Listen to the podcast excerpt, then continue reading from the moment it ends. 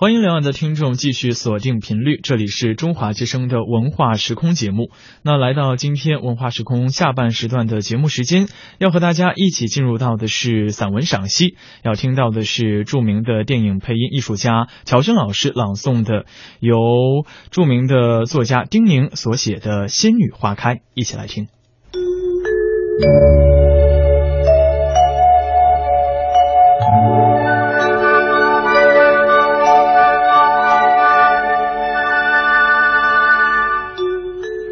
阳台上，花花草草，是一个美丽生动的天地。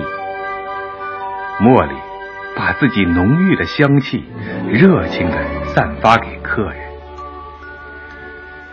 王大爷又到我家做客，他来的头一件大事是探望仙女。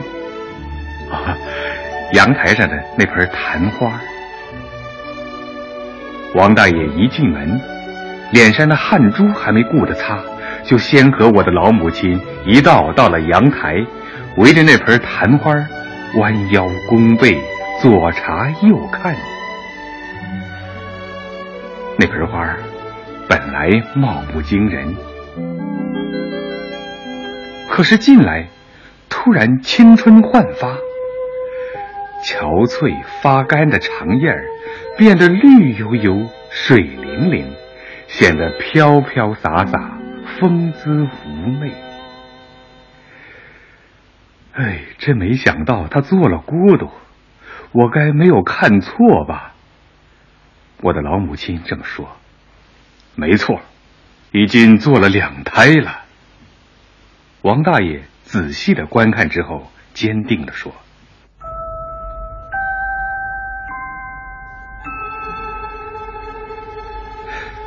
果然，老人们有眼力，在一片肥厚的叶子的边角上，出现了一个像高粱米儿那么大小的暗红色的小土包。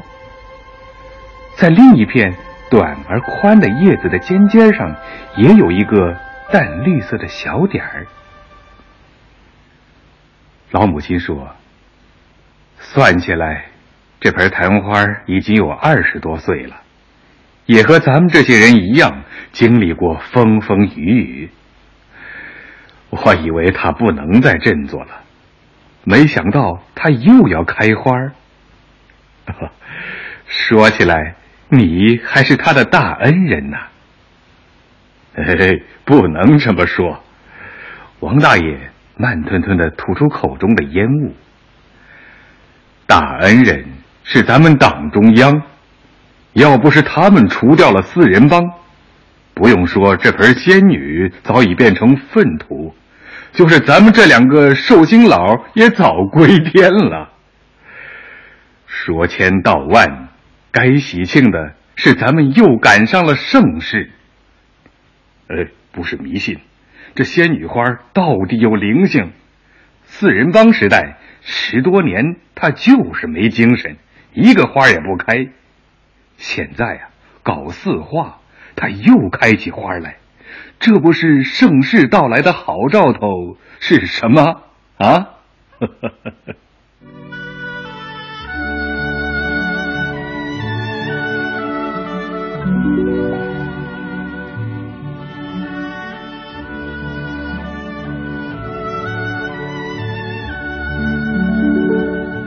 早先，我的家。是住在东城区的一座小楼上，那时候也拥有一个阳光融融的小阳台。起初空空荡荡的，渐渐的被老母亲辛勤培植的红花绿叶装扮了起来。仲夏之夜，那弥漫着的清新芬芳的香味儿，常常把人从梦中醉醒。就在那个时候，我的一位朋友郑重的送来一盆花，说是花，却并不见有花开，只见几片芭蕉状的叶儿，瘦瘦长长，疏疏朗朗，看来有生气，却嫌有点单调。这是什么花儿？我的朋友说：“昙花。”哦，这可是名贵之花。只记得刚进南京城那年秋天，听说玄武湖夜间昙花一现，赶紧约了几个朋友一道去观赏。挤过里三层外三层的人群，好不容易看了一眼，嚯，可就是那么一眼就大饱眼福。他呀，美的实在惊人。从此，心头上对这花留下了一种神秘感。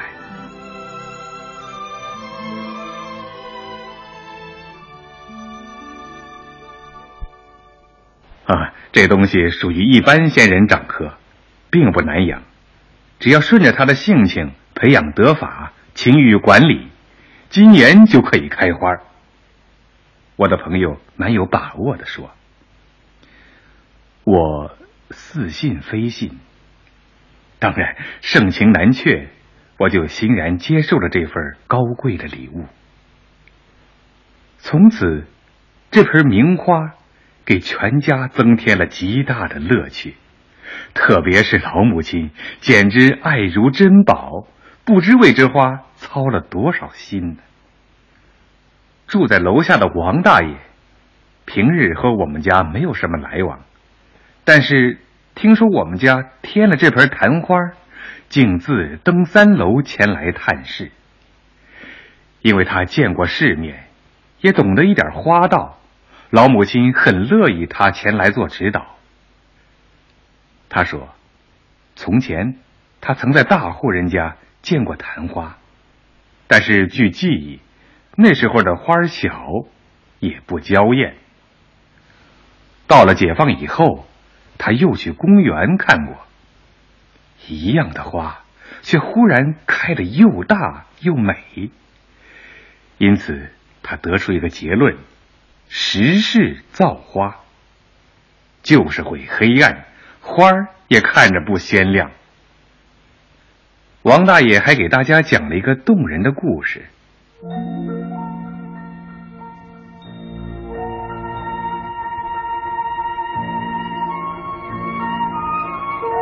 说这个昙花本来是天上王母娘娘跟前的一个最美的侍女。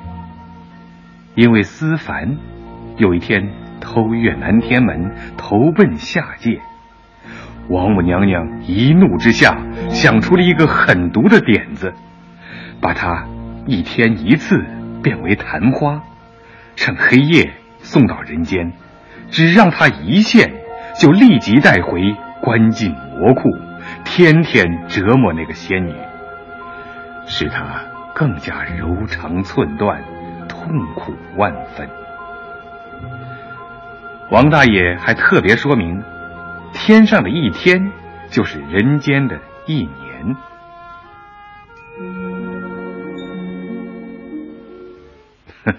你们看，咱们的妇女解放了，可是天上的仙女还没得到解放呢。王大爷的话逗得大家哈哈大笑，从此。我们大家便管昙花叫做仙女花。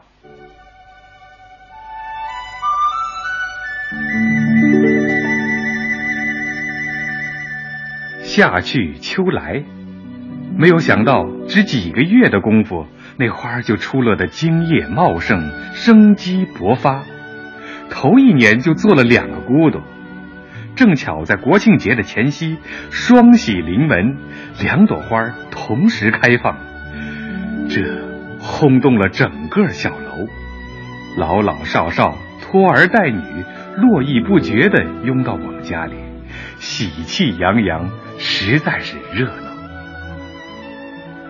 这之后，一年一度，仙女必然光临家门。每次必有一个小小的盛会，文艺界的朋友也三三两两来以花会友，借花谈文。一九六五年秋，是这盆花的最盛时期，竟一连十朵大放异彩。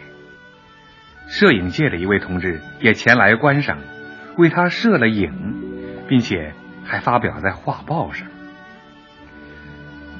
当老母亲手捧画报，看着自己亲手培植的那迷人的花朵，惊奇的问：“怎么，这个东西还上画报啊？”王大爷回答：“就是因为它美。世上哪个人不爱美呀？”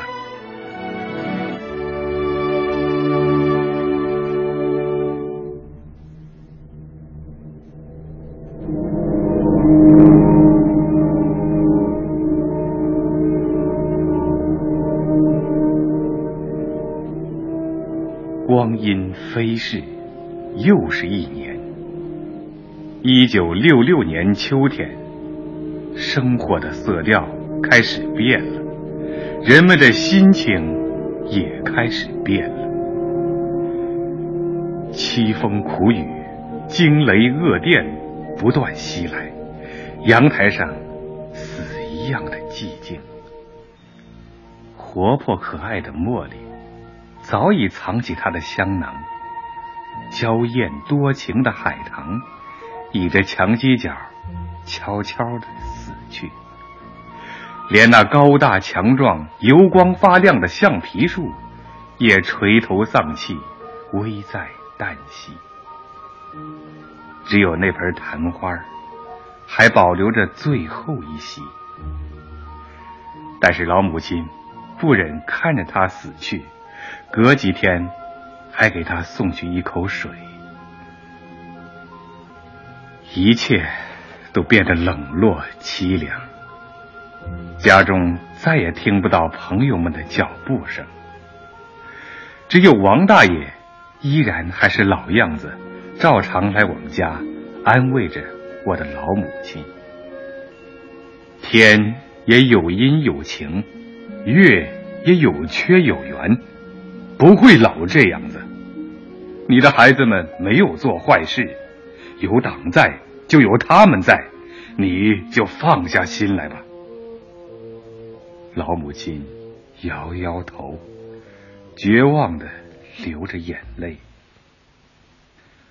终于有一天，我们被赶出了小楼。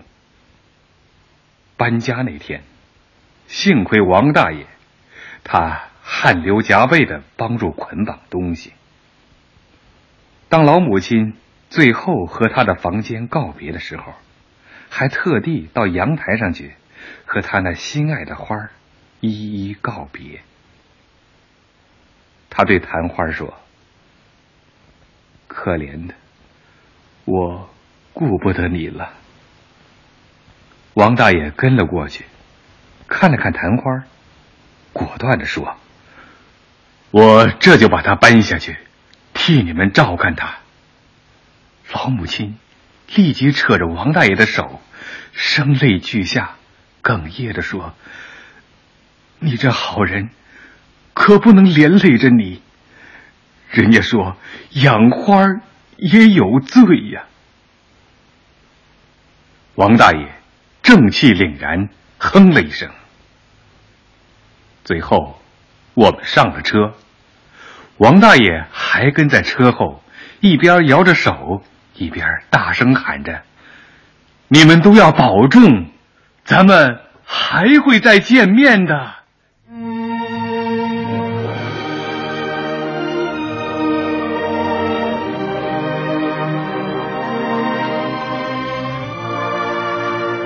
物换星移，几度秋。八年离别，又故地相聚。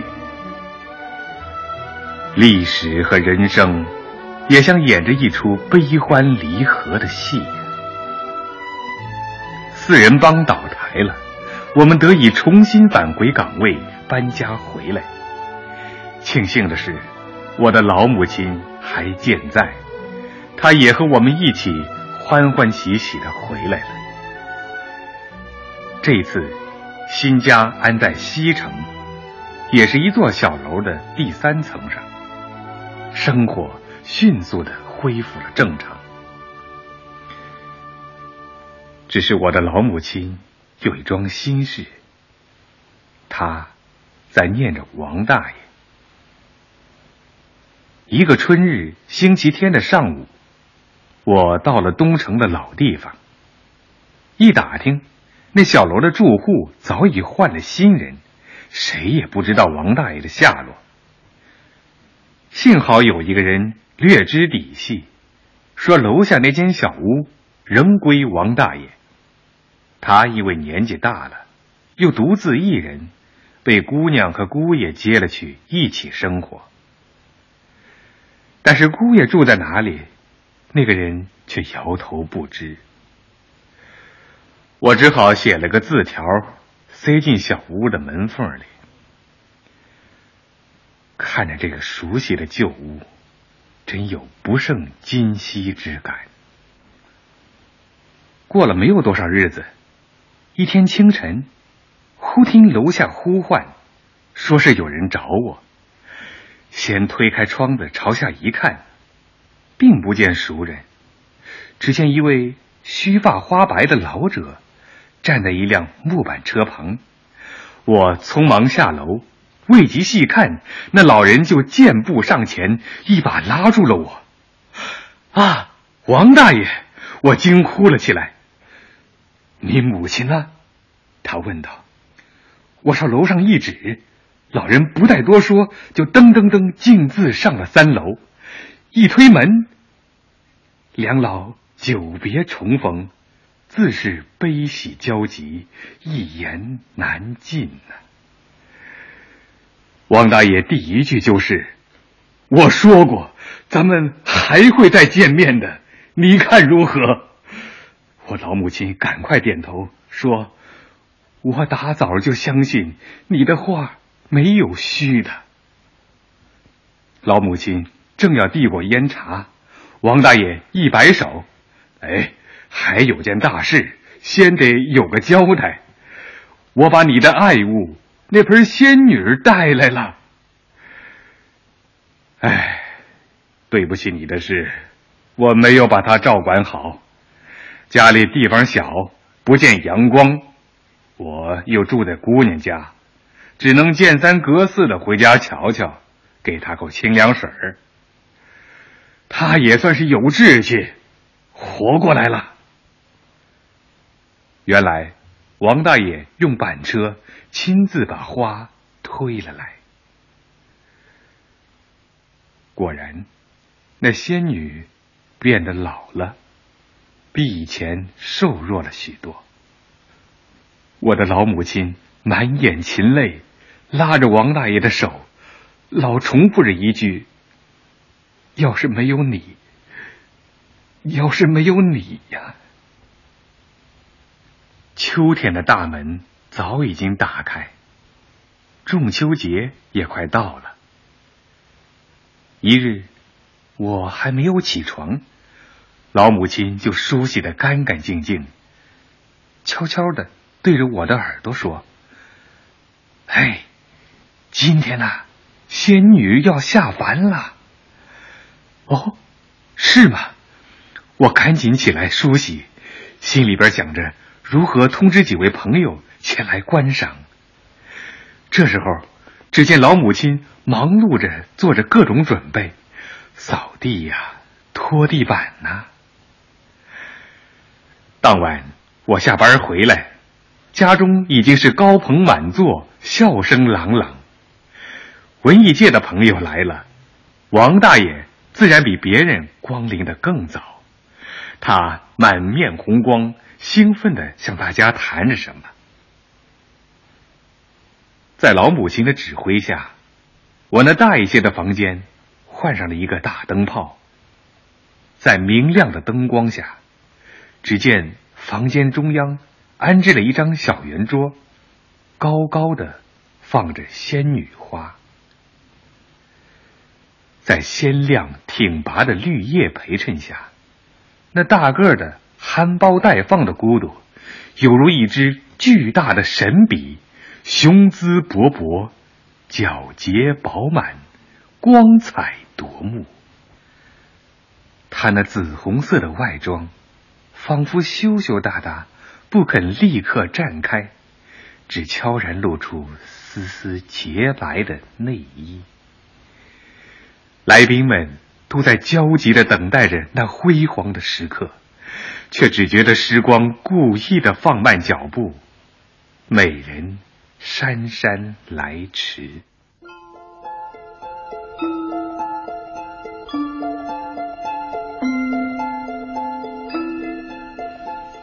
夜约十点，在谈笑声中，那仙女终于显出真面目。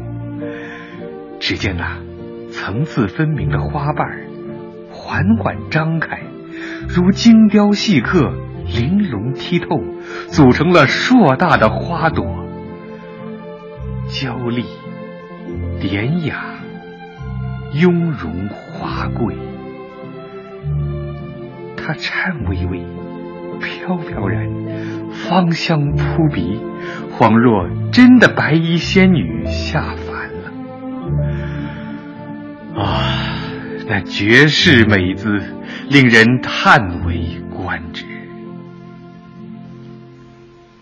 忽然，有客人叹息了一声，说：“这么好看的花儿，竟只能这么一现。”而我们文坛若开出这样鲜丽的花来，必将成为永恒。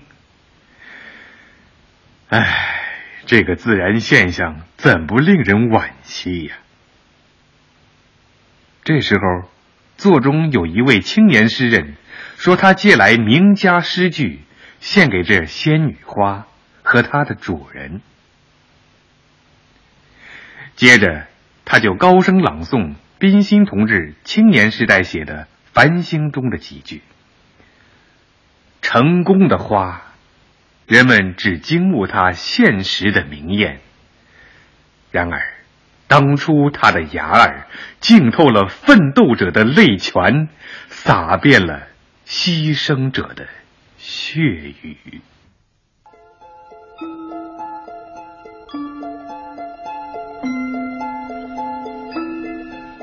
夜已经深了，赏花人面对良辰美景，且恋恋，且依依，缓缓移动着脚步。我趁此用陆游的两句诗激励几位搞创作的同志：良辰乐事真当勉，莫遣匆匆一片。飞。他们中的一位同志也用李白的名句答曰：“不有佳作，何身雅怀？”看来都有信心开出最美的永恒的花朵。